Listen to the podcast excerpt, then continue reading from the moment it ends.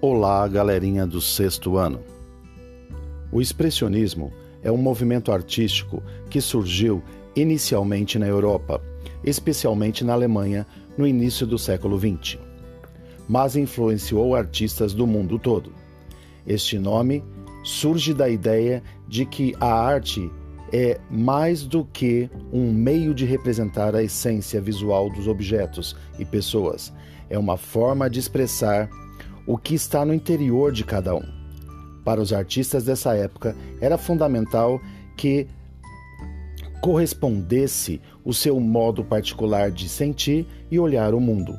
Com frequência, usavam cores fortes e pinceladas, bem expressivas, ao contrário do que era usual em pinturas com enfoque realista em que os pintores faziam diversas camadas com tinta bem diluída, na tentativa de não deixar as pinceladas aparecerem. Desse modo, levaram muito tempo pintando, para criar a ideia de que a imagem retrataria fielmente a realidade. O expressionismo rompe essa tendência com pinceladas, rápidas e vigorosas o movimento surge na Europa e ganha bastante força após a Primeira Guerra Mundial, que aconteceu entre os anos de 1914 e 1918.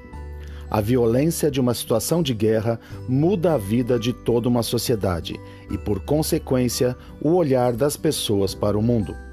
Os artistas ligados ao, ao expressionismo conectam-se a esse olhar mais subjetivo e introspectivo e pintam baseados em como sentem e veem o mundo após essa experiência. Alguns artistas chegaram a servir ao exército de seus países durante a guerra.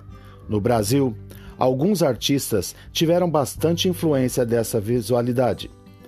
Além de Lazar Segal, o artista, a artista Anita Malfatti de 1889 e faleceu em 1964, pintou sob a influência expressionista no início da sua trajetória.